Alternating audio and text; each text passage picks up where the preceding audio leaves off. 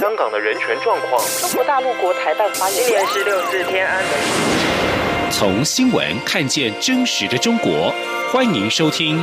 《中国这一刻》。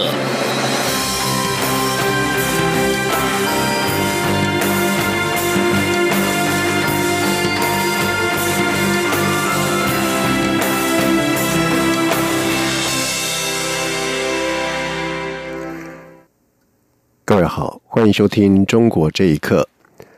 针对外交部在日前公布补助民间团体的处理原则，呼吁团体尽量避免使用 “Chinese Taipei” 中华台北相关原则，引发了社会的关注。而对此，外交部长吴钊燮在今天表示，主因是中华台北时常遭到中国翻译为中国台北，这对我们国家来说相当的困扰，因此才建议国人最好以国民中华民国来参与国际活动。记者肖兆平的报道。由于国内相关团体从事国际活动时，经常受到中国干预及打压，外交部近期更发布名称处理原则，强调对外优先使用正式国名“中华民国”或“中华民国台湾”，绝对不能接受“中国台湾”或“中国台北”等贬低国家地位的用语。针对民间团体的对外名称处理原则，外交部长吴钊燮十七号受访表示，之所以呼吁国内团体避免使用“中华台北”，其原因就是中国常借机翻译为“中国台北”，这对我们国家造成非常大的困扰。吴钊燮说：“啊，我们的国名就叫做中华民国。那如果说我们要啊参与国际活动的话，最好当然是以中华民国的这个名义来参加。那如果说啊要有一点弹性的话，就是中华民国台湾或者是台湾，这个都会避免被矮化。那中华台北常常被中国。”翻译成为中国台北，那这个对我们来讲造成非常大的困扰。所以，如果说在可能的情况之下，啊，我们是避免使用中华台北。吴钊燮进一步表示，如果真的被迫使用中华台北名义参与国际活动，也必须确保参与的独立性，且参与的权利及义务也需跟其他会员是一致的。中央广播电台记者肖照平采访报道。中国大陆海协会会长陈玉林预定在二十号来台吊唁海基会前董事长江炳坤，而外传他此行另将拜会国民党前主席连战。陆委会主委陈明通在今天受访的时候表示，陈玉林单纯是来台吊唁江炳坤，不希望他横生枝节，做出与此行目的不相干的安排。而至于陈玉林来台申请的联审进度，陈明通说会按照陈玉林想要来台的日期尽快的处理。记者王兆坤的报道。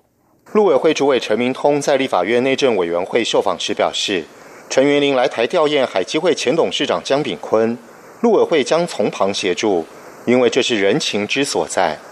陈明通并认为，政党虽然有轮替，但是对两岸有利的政策，属于全民共识的东西，就会持续推动。媒体报道指陈云林此行有可能会晤国民党前主席连战，陈明通指出。来台就是吊唁，不要横生枝节。陈明通说：“我想他很单纯来啊，我们呃从旁协助啊，也是就是他来这个吊唁这个呃江前董事长。那以这个目的不相干的，我想不要去横生枝节啊。另一方面，台北上海双城论坛本周登场。陈明通表示，上海市台办主任李文辉日前来台采线过程顺利。”他对这个彩线团也非常满意，这代表着我政府的政策相当一致，才让李文辉能顺利进行。接下来陆委会一样会从旁协助，促使双城论坛顺利完成。有记者询问台北市长柯文哲是否会借由双城论坛而成为两岸代言人，陈明通回应指出，不建议外界使用过于政治化的名词。尤其现在的全民共识就是拼经济、少政治，很多事情不需要一直使用政治语言来诠释。中央广播电台记者王兆坤台北采访报道。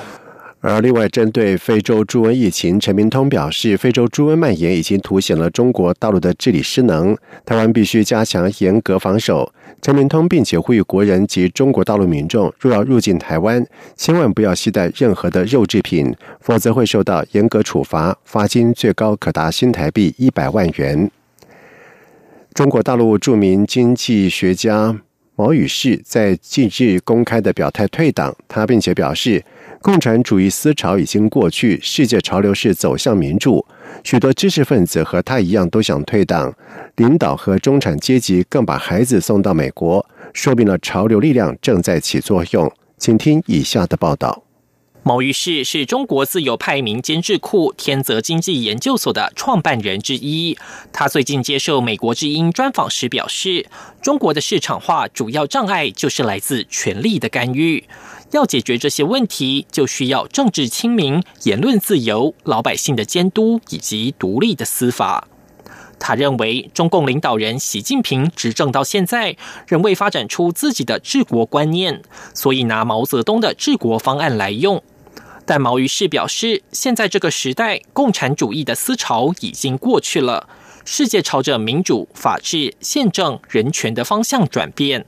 他并指出，不想再留在党内，知识分子中间也有很多这样的想法。毛于是说：“现在的时代，呃，共产主义的思潮已经过去了，我也想明白了，我不想不想再留在党内了。”呃，这个知识分子中间很多这样的想法啊，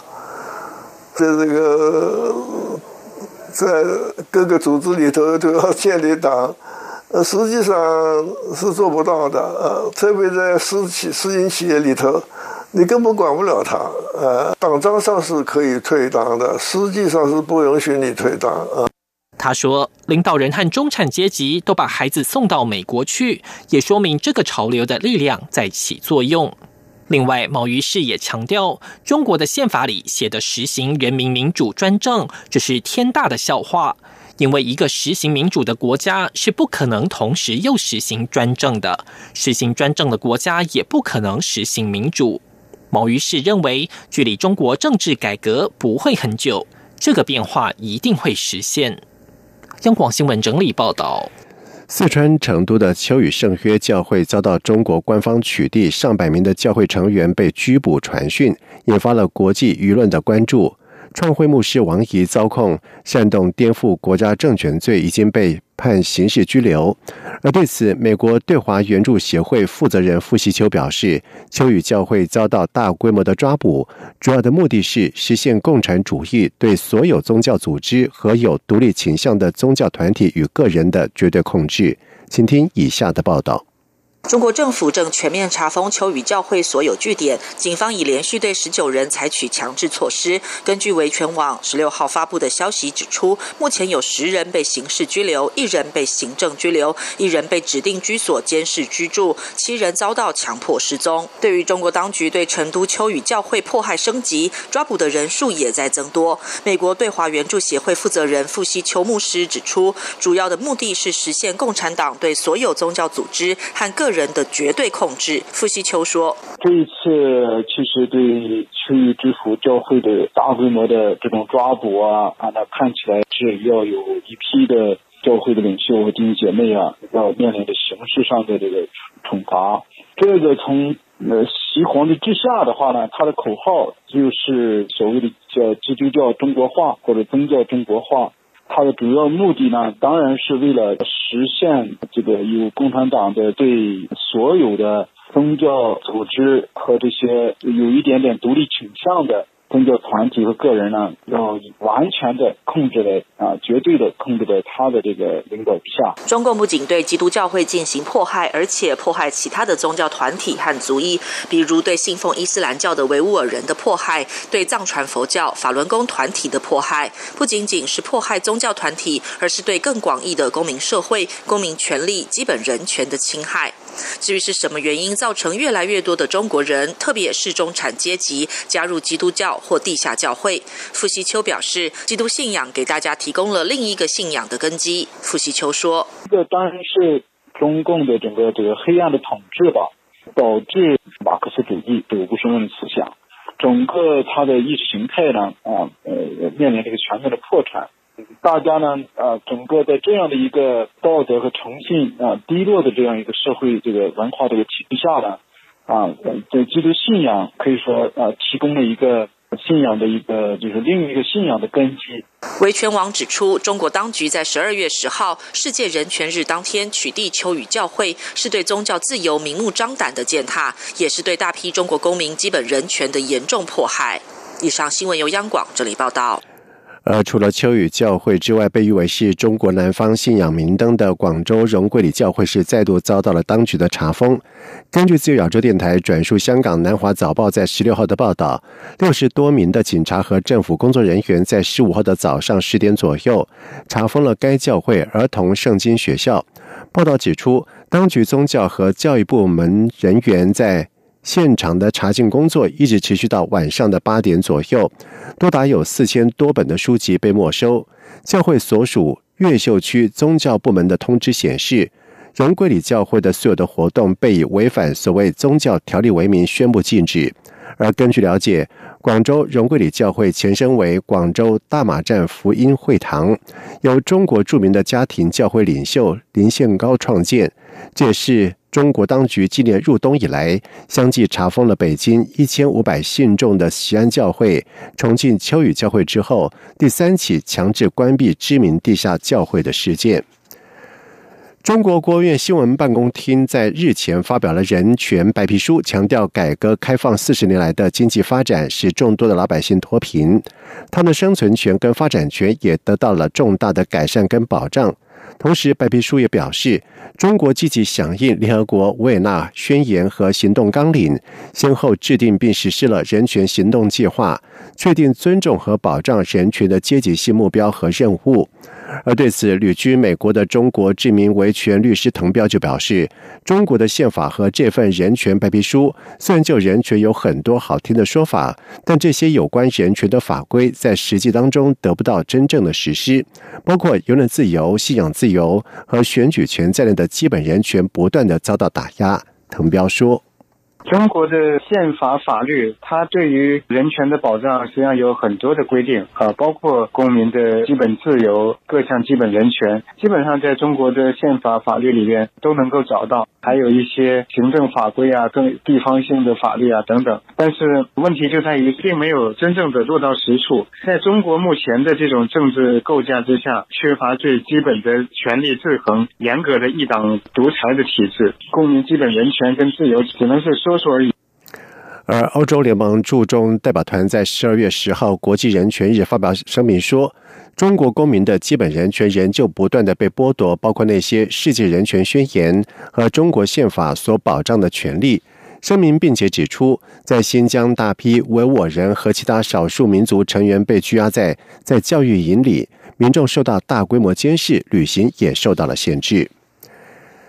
根据美国之音中文网引述中国民媒官媒《人民日报》在九月的报道，中共中纪委关于加强中央企业境外廉洁风险防控的指导意见，要求各中央企业党委纪委切实履行管党治党整治责任，并且把廉洁风险管控贯穿于境外党建工作。对此，美国之音表示，这份去年底发出的文件佐证了中资香港公司内有中共基层党支部的情况。而在此之前，香港中资公司内有党支部，算不令人意外，但是一直没有得到中国方面的证实。香港浸会大学新闻系高级讲师李炳全就表示，中共境外企业建立党支部早已经在地下运作。但是可以说，近几年这种做法是越来越地面化、制度化。他并且指出，企业的运作现在不是听从市场，而是遵从中央的意志。而香港时事评论员刘月绍就分析，中资机构以往不刻意披露中共的组织活动，但是未来会加速曝光。中国大陆党员到香港成立组织，以团结联谊为名，实行离境不离党。刘月绍并且认为，香港一国两制下的市场经济运作可能因此受到威胁跟破坏。以上中国这一刻，谢谢收听。无限的爱向全世界传开，永恒的关怀来自他。